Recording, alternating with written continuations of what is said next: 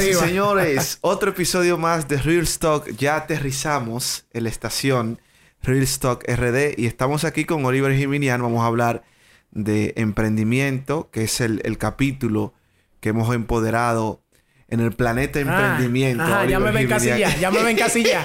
Ya me etiquetado en emprendimiento. No, lo que pasa es que el Para que el, público entienda que yo nada más soy emprendedor. Pero ¿eh? escucha, no. pero escucha, porque yo exactamente. Lo que pasa es que el, segundo episodio hablamos de emprendimiento contigo y fue todo un éxito. Claro. Fue todo un éxito. O sea, los temas que hemos abordado de manera individual con los protagonistas de Real Stock han sido exitosos porque cada uno ha hablado del, del, de lo que más domina. No es que tú no domines otros temas, obviamente. Fíjate que el episodio mío solo, ¿de qué yo hablé? Yo hablé de cine, fue. Claro. O sea, yo no me puse a hablar ni de política, ni de nada de esa, de esa jodienda. Hay que hablar de lo que, la gente quiere que le hable, ¿verdad? Lo que la gente quiere. Entonces, tú sabes que hay un tema que hemos venido conversando tú y yo en muchísimos escenarios, es el tema de la dificultad de pasar de emprendedor a empresario, porque son dos conceptos diferentes. Claro. Un emprendedor es el que tiene una iniciativa, una idea eh, de hacer un negocio, un ímpetu, una ambición de lograr algo, ¿verdad? Pero el, el empresario ya tiene, una, tiene otras características de gestión. Claro. De gestión es como el emprendedor consumado, ya cuando desarrolla, ¿verdad? La idea y el proyecto de negocio y se evoluciona. Correctamente. Entonces me gustaría que tú, eh, que abordemos ese tema. Interesantísimo. Porque de hecho también hay algunas dificultades eh, en, en, cuanto a la burocracia en algunos países, etcétera, que impiden que uno pase de emprendedor a, a empresario. Claro. Tú sabes que yo creo, Sandy. Yo creo que a la gente hay que llevarle los temas también, que lo puedan entender.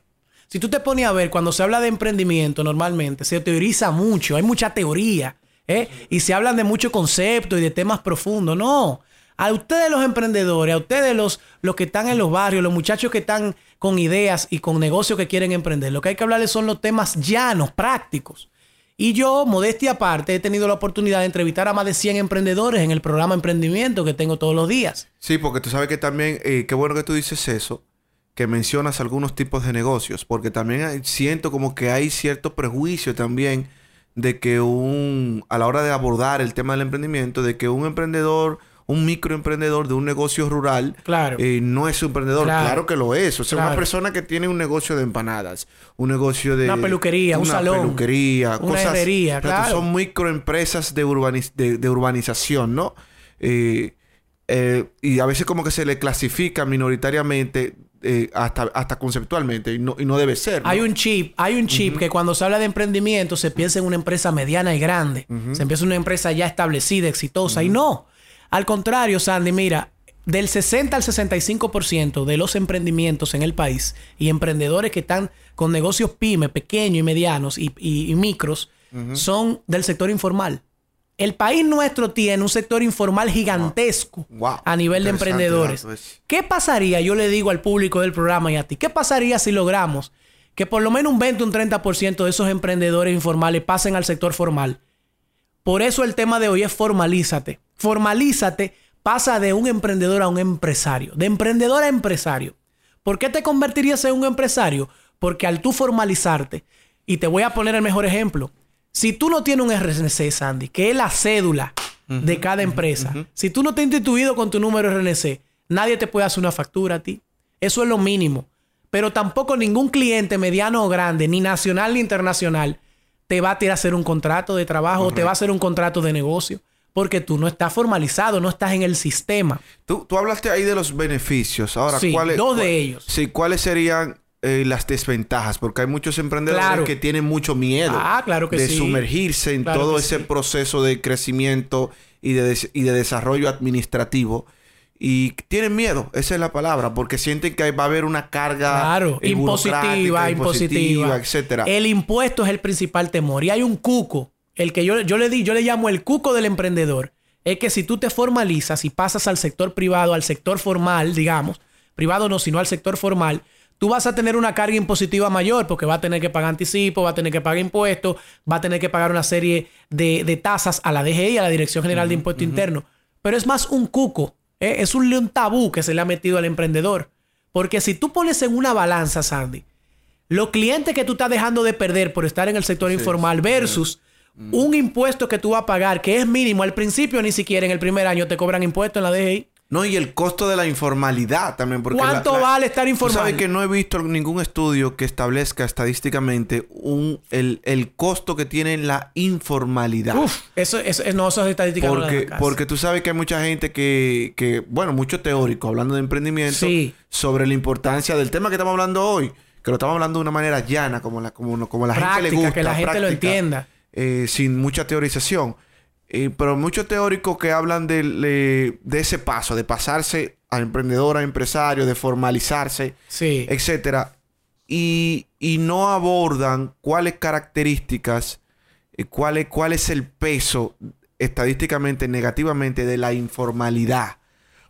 Digo esto porque es ser informal en un negocio implica un mayor esfuerzo de tiempo y de trabajo. Totalmente. Porque tú, ni- tú ni siquiera tienes un- una nómina, una, regula- una regularización para pagarle a un empleado. Pero además, la mayoría de características y herramientas que capitalizan un negocio, tú la tienes disponible cuando estás en el sector formal, no en el informal. Y ya te acabo de mencionar, por ejemplo, todos los clientes que te pierdes, internacionales y nacionales, que no van a hacer contrato contigo, Correcto. que no te van a dar a ti una factura porque tú no tienes un comprobante fiscal que hacerle, porque te mantienes en un sector informal, manejando efectivo, dinero en efectivo, manejando recibos con, con- a, a manuales hechos a mano, que lo que hacen ver también es un mal posicionamiento de tu marca. Tu marca no va a crecer si te ves informal. Si tú no puedes tratar directamente con una empresa que ya está instituida. ¿Tú sabes que eso, es, grave. Es hasta contradictorio. ¿Qué Porque parte? yo he visto, eh, oye, lo que te voy a plantear, yo he visto emprendedores que tienen un pequeño negocio informal, ¿verdad? Y son empleados también de un negocio formal. Sí. De- a mí me resulta contradictorio que tú Tienen un viendo- pie en un lado y un pie en Exacto, otro. Que tú viendo, no es que no pueda ser empleado. Sí, sí, claro no, que sí. Claro, todo el mundo en una etapa de su vida es empleado y es importante serlo, ¿no?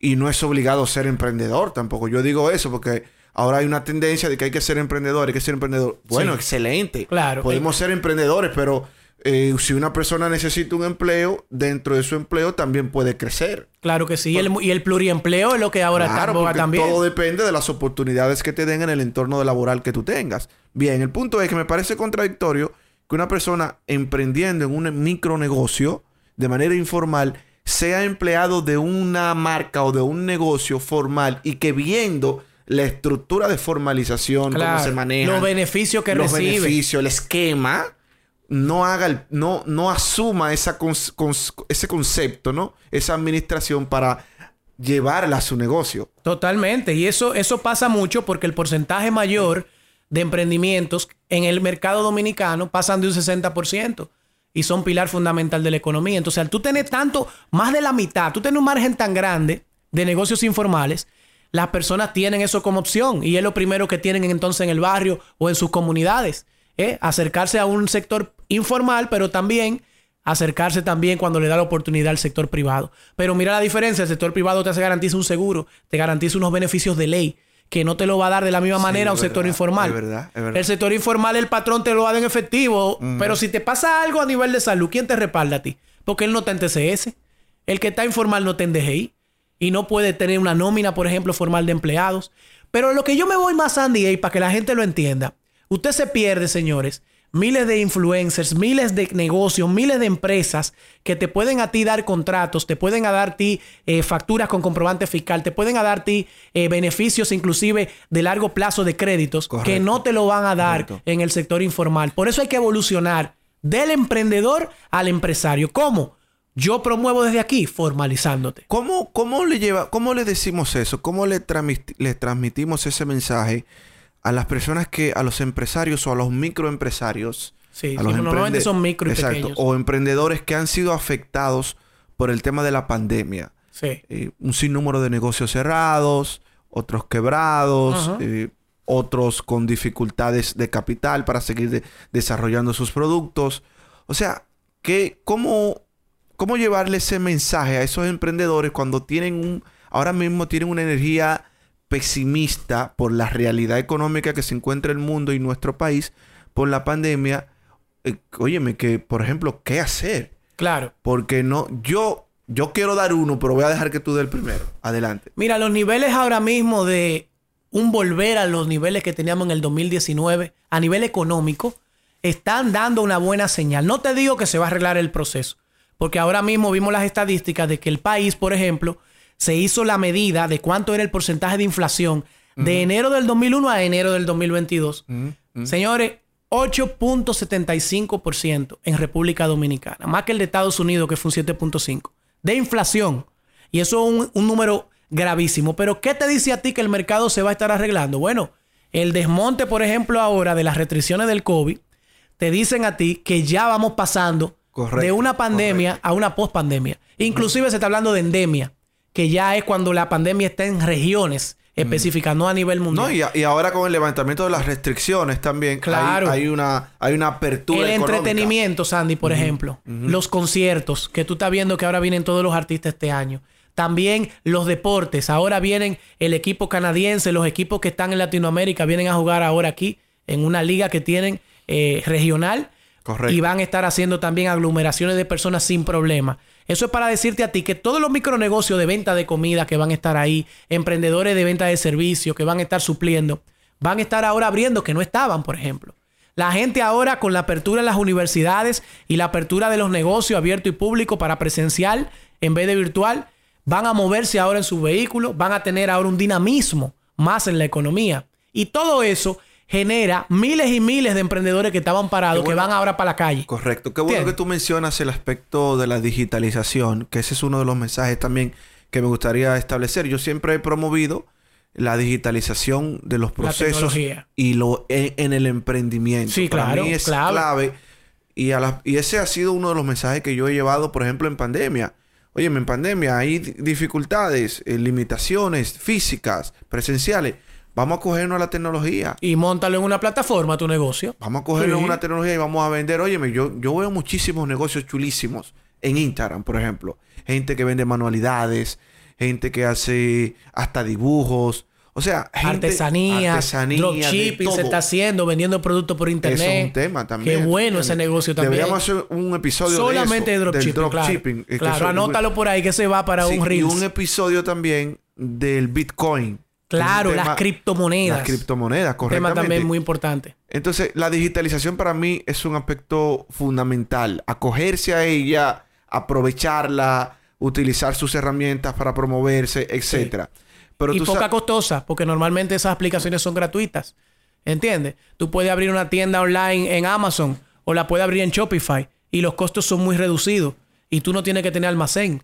En el dropshipping, en el caso, no tienes que tener stock, sino que todo es virtual. Tú le compras a Alibaba o AliExpress y ellos mismos le mandan el producto directamente al consumidor final y tú solo te ganas tu margen de, comisión. Y, es un negocio durísimo, buenísimo. Correctamente. Ya pasando al tema central. Vamos al cómo. ¿Qué, qué, ¿Qué se necesita? ¿Cómo, yo paso de, emprendedor a empresario? ¿Cómo te formalizas? Exacto. ¿Cuáles son las herramientas? ¿Cuáles son algunos de los pasos? Porque me imagino que son muchos. Totalmente. Eh, vamos a resumirlo. Vamos a resumirlo y a unificar. ¿Qué me valida todo eso? En una herramienta que yo estoy promoviendo desde mi programa y se las comparto a todos ustedes, los emprendedores del programa. Y a ti, Sandy, que sé que también tienes muchas ideas de negocios. Mira lo que está pasando. Hace 10 años, Sandy para tú formar una empresa en República Dominicana, para tú pasar del sector informal y pasar a una empresa en tu emprendimiento, tú tenías que contratar, lo primero que tenías que hacer, contratar un abogado que te iba a cobrar altos costos. ¿eh? Tenías que pagar una asesoría, claro, y tenía que pagar una asesoría para los procesos administrativos de saque RNC, acto de accionista, registro mercantil, proveedor del Estado. Pues ustedes saben que el gobierno dominicano tiene una herramienta que se llama Formalízate formalízate.gov.do, donde en esa página, Sandy, tú mismo, sin necesidad de intermediación de ningún asesor, de ningún mentor ni ningún experto jurídico, tú puedes sacar tú mismo el RNC de tu empresa, pero puedes sacar también el acto de accionista, puedes sacar también el registro mercantil, puedes sacar la TCS para poner empleados y puedes también formalizarte con la DGI y hay excepciones. Los impuestos son los que nos ponen en para. No, no te paralices, emprendedor, por los impuestos. Porque inclusive el primer año en tu primer... Si eres nuevo, si es nuevo tu negocio, que es la mayoría de personas que tienen su pyme así, su pequeño negocio, pues el primer año, tengo entendido, vamos a buscarle especificaciones, tú no vas a tener impuestos, hay excepciones. Te dan unas excepciones por ser el primer año. Exacto, que es lo que yo digo, que desde el Estado Beneficios. debe promoverse Claro. el emprendimiento a de que hay que aumentarlo, incentivos. hay que aumentarlo, obviamente hay que aumentarlo. El gobierno tiene también que aumentar, porque el emprendedor que empieza hoy no es el mismo que tiene ya 10 años en el mercado. Tú no me puedes Exacto. medir a un Pepín Corripio que maneja millones y millones de dólares en stock mensual que un emprendedor que está empezando hoy, ¿verdad que no? Mira, no debería ser igual el impuesto, ¿verdad que exactamente, Ahí exacto. tiene que entrar el gobierno y las políticas Exactamente. públicas. Mira, por ejemplo, yo, he yo veo muchos eventos de, de, de bancos, del sector Sí, eh, bancario, de la sí. banca, Ajá. que promueven mucho el emprendimiento. Dígase hasta el más reservas, desde el punto de vista privado y público. Banco Popular, reservas. Claro, VHD, eh, claro sí. Scotiabank, promueven permanentemente eventos de concursos, de emprendimiento, de fomento en sentido general al emprendimiento. Y yo a veces me pregunto, ¿por qué, le- por qué el Estado no lo hace? ¿Por qué el Estado no hace ese eventos que quizás no conlleven un gasto macro de dinero Claro, claro. y que ayuda bastante? Porque un emprendedor que tú, lo que más necesita, un em- lo, lo básico que necesita un emprendedor, aparte de la idea, que lo hablamos en el primer episodio de emprendimiento, Sí, totalmente. es el capital. Así Entonces, es. cuando tú pones, primero tú movilizas a, a un sinnúmero de jóvenes a que desarrollen su idea para que la presenten en un concurso. Y segundo, a los ganadores lo estás, hay un incentivo en sentido general, pero a los ganadores lo estás ayudando a que desarrollen su idea, dándole el capital. Entonces, ¿por qué el Estado no promueve eso y hace eventos anuales, dígase por provincias o por sectores? Sería una, idea yo, sería una idea maravillosa porque si el sector privado lo hace, ¿por qué el gobierno no lo puede hacer? Claro, claro. Y el gobierno debería ser el primero que, que- que esté promoviendo esas cosas. Igual el sector privado, pero el gobierno, que tiene muchas instituciones, pero de ahí hay un ministerio. Sí. ¿Cómo se llama el Ministerio de Industria y Comercio? Ministerio de Industria, Industria y Comercio, y MIPIMES. y MIPYMES, Y correctamente. MIPYMES. Ujú. Tenga el nombre principal del ministerio. O sea, que hay una gran cuota de presupuesto dirigida. Adentro tienen, de hecho, capítulos de emprendimiento. exacto. Y hay un director y un subdirector de emprendimiento, de hecho.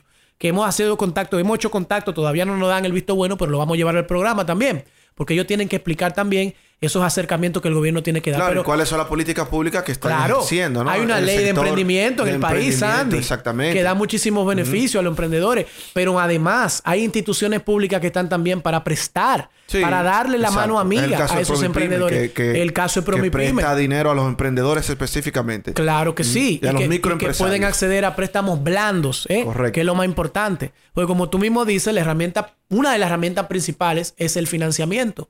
Es no tener el capital para iniciar. Y hay que dárselo, hay que apostar a la juventud y al emprendedor que quiere crear empleos, que quiere generar dinero, que quiere mover la economía. Entonces, yendo al cómo, para que el programa no se nos haga muy largo, no se nos haga extenso, señores, entren a la página formalizate.gov.do. Porque ahí, en una sola herramienta, sin tener que tener abogado, tú vas a poder acceder a todo el proceso de creación de tu empresa. Desde el RNC, acto de accionista, registro mercantil, incluso proveedor del Estado. Ento- y- y- y- Formalizar tu empresa va a salir de ahí en menos de un mes, Sandy. Y por un costo de menos de 7 mil pesos. y- exacto, eso es lo que te iba a preguntar. Sí, porque la gente pregunta también. Exacto, en términos Sí. económicos, dice, ¿cuánto "Coño, te va a ¿cuánto es que me costar? cuesta?" ¿Cuánto te va a costar pasar de, de emprendedor a empresario? Porque si cuesta un dineral, oye, yo prefiero quedarme como informal, pero esa- eso es clave, quiero Claro. que lo repitas. Claro, eso es el El monto. costo en sentido general. El monto ronda los 7 mil pesos para en menos de un mes tú tener tu formalización de empresa que empieza con el nombre comercial en la UNAPI, obviamente, pero todo eso se hace en la misma página de formalizate.gov.do. Los invito, señores. No tienen que pagar abogados, tal vez una asesoría mínima. Llenan todos los datos que le piden, ustedes con sus requisitos, su facturación, eh, sus documentos, dónde está la empresa.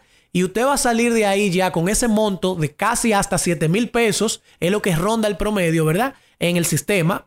Hay unos costos tal vez adicionales, pero mínimos. Usted va a pasar ya de ser un emprendedor a un empresario porque va a tener su compañía. Sandy, tú sabes lo chulo que es tú decir que tú tienes tu compañía, hermano. Yo, Eh, yo sí, tengo mi así es. compañía. Sí, sí, y que tú- tengo y que tú eres el accionistas. gerente, Y que, el tú eres, gerente y que tú eres el CEO. Oye, ¿cómo están hablando ahora? es CEO que le están Así diciendo es, ahora. Ahora, ahora tú lo ves en las redes. No, CEO de tal empresa. Eso te da un ranqueo. Sí. Eso te pone en un posicionamiento diferente y un atractivo. Y a la hora de vender tu, tu, tu producto como Totalmente, marca, te, te eleva en sentido general. Oliver, vamos a, dejar- a dejarlo hasta aquí para que no se haga extenso este episodio. Excelente. Eh, ha sido maravilloso hablar estos temas porque Fíjate que nosotros hablamos muchos temas en Real Stock. Psicología, música, cultura, cine, cultura, política. Pero el capítulo de emprendimiento, yo sé que tiene muchos seguidores. Muchos seguidores. De hecho, las estadísticas del, de audiencia Lo en Spotify así. lo muestran Claro que, que el segundo episodio tuvo mucha audiencia hablando de emprendimiento, tanto en YouTube como en, en la plataforma de, de- de audio Spotify y Apple Podcast. Bueno, eh, encantado hermano de que siempre compartas estos temas con nosotros. Para mí un honor. Y ya Qué lo sabes, bueno. el próximo tema, el- en el próximo episodio que haremos va a ser el tema del Bitcoin, que me, me interesa el tema. Vamos a hablar de criptomonedas y vamos a desmenuzar eso que dicho sea de paso. Están bajando ahora mismo las criptomonedas por el tema de la inflación mundial y el tema de la guerra. Posible guerra. Yo creo que no va a llegar la sangre al río, pero la posible guerra Así es, así entre Estados Unidos y Rusia, ¿verdad? Por el tema de Ucrania. Que no llegue la sangre al río para que no nos afecte más la economía. Pero las criptomonedas, Sandy, es el futuro de las monedas, ya no físicas, sino totalmente los pagos virtuales que lo vamos a tener muy pronto. Excelente. Esto ha sido Real Stock. Pasamos de- del planeta emprendimiento y volvemos a la Tierra. Sandy Sabiñón.